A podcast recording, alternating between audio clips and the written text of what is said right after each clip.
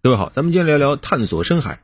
前几天，咱们国家探索一号科考船顺利结束了第二十一个科考航次第二航段。那截至目前呢，全海深载人潜水器奋斗者号已经搭载我国二十七名科研人员进行了二十一次万米深潜啊，这创造了一个记录，什么呢？就是我国万米深潜作业次数和下潜的人数是占到了世界第一位的啊，这个收获当然是很大的，同时也是很不容易的。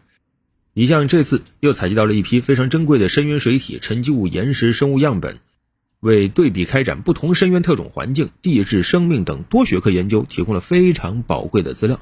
另外呢，还有啊很有意思的，开展了这个悟空号全海深无人潜水器，还有全海深玻璃球、声学释放器等深海仪器装备的万米海试。咱们在这说，可能是有点轻飘飘，但实际上这个放在全球能做到的没几个。为什么呢？因为这个深海呀，可以说是地球第四极啊。地球有三极，对吧？南极、北极，然后把珠穆朗玛峰叫第三极。那么第四极实际上是指的最深极。那目前来看，最深极就是太平洋的马里亚纳海沟啊。最深的是一个叫挑战者深渊的地方啊，深度在一万一千米左右。把珠穆朗玛峰扔进去啊，这个还差两千多米呢。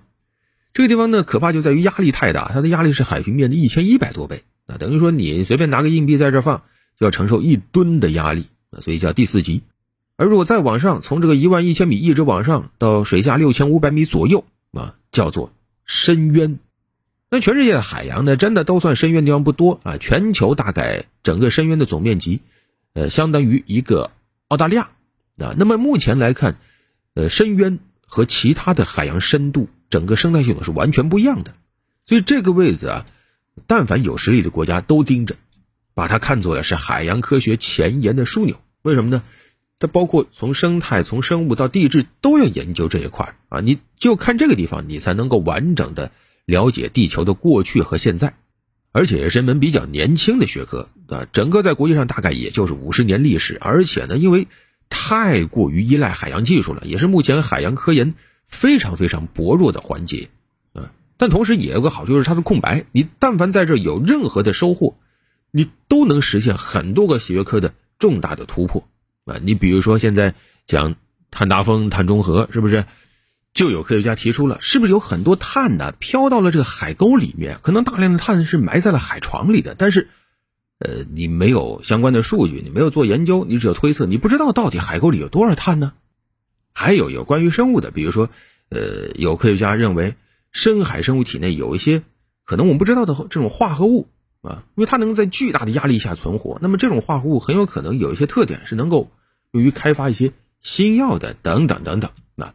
另外还有很现实的啊，也有科研意义啊，就是呃关于灾害的预报和防治啊，地震引发海啸的地震怎么发生的啊？你看当年印度洋的那个大地震、大海啸多可怕啊！日本的那个福岛核泄漏其实也是地震加海啸引发的呀。怎么会带来这么强的地震海啸？你需要对海底进行研究啊！另外，就算你一时半会儿研究不清楚，你至少如果能在海沟里开始安装各种测试仪器的话，你也能更早的知道灾害的来临。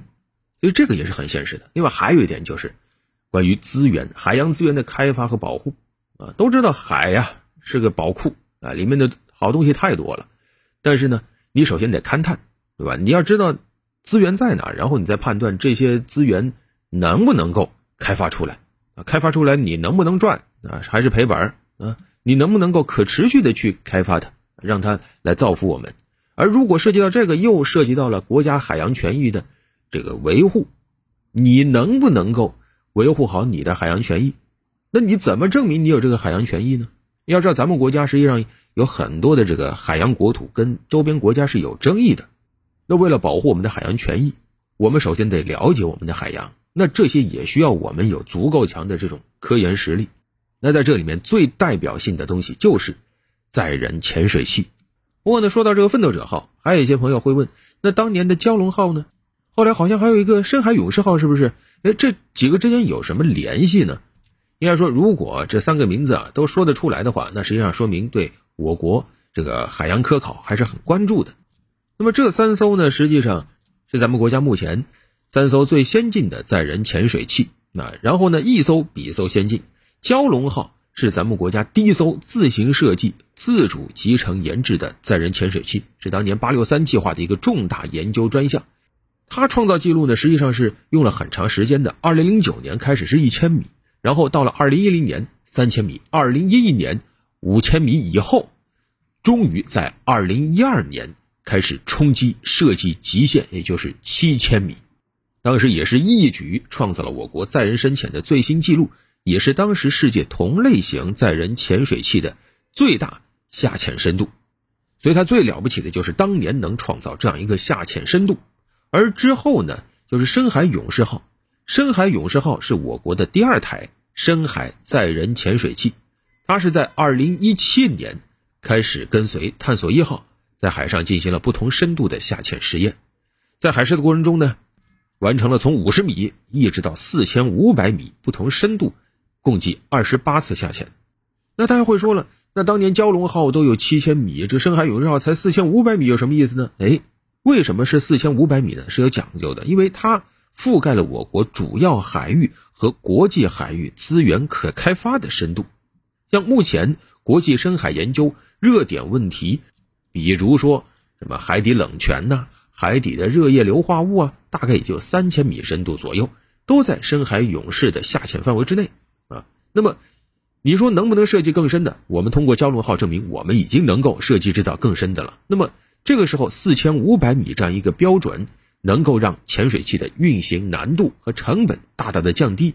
这个主要是从科考的性价比来考虑。从当年的海试结果表明，深海勇士号。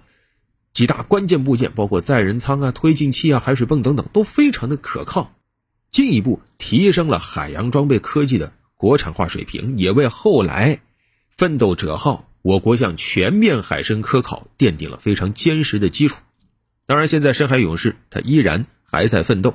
那么它的特点，一个就是它电池不一样了啊，以前蛟龙号好像是银芯电池，但是到了深海勇士就用了我们日常都用得到的锂电池。这一下子可便宜多了啊！因为它这个电池使用次数就变多了，以前只有五十次你就得废了，得换了，现在能到五百次啊！而且这个寿命能到五年多。另外呢，还有一点就是，到了深海勇士号已经实现了从海底实时传输图像了啊！这个技术是在深海勇士号这突破的。整个深海勇士号它的关键部件国产化率达到了百分之九十一点三，而主要部件国产化率也达到了百分之八十六点四。可以说给奋斗者号打下了很好的基础。那么，等到了奋斗者号，我们看到的就是我国形成了全海深的潜水器能力，就是直接到了万米级。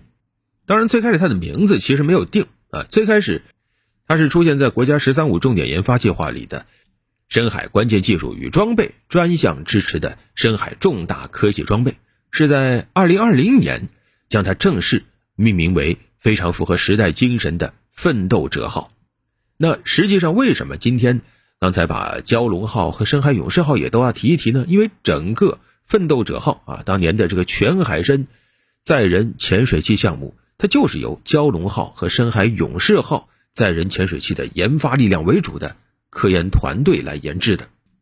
那有了前面的经验，奋斗者号出场以后，果然就是屡破纪录。在二零二零年十月二十七号的时候，当时。奋斗者号载人潜水器就在马里亚纳海沟成功下潜，突破了一万米！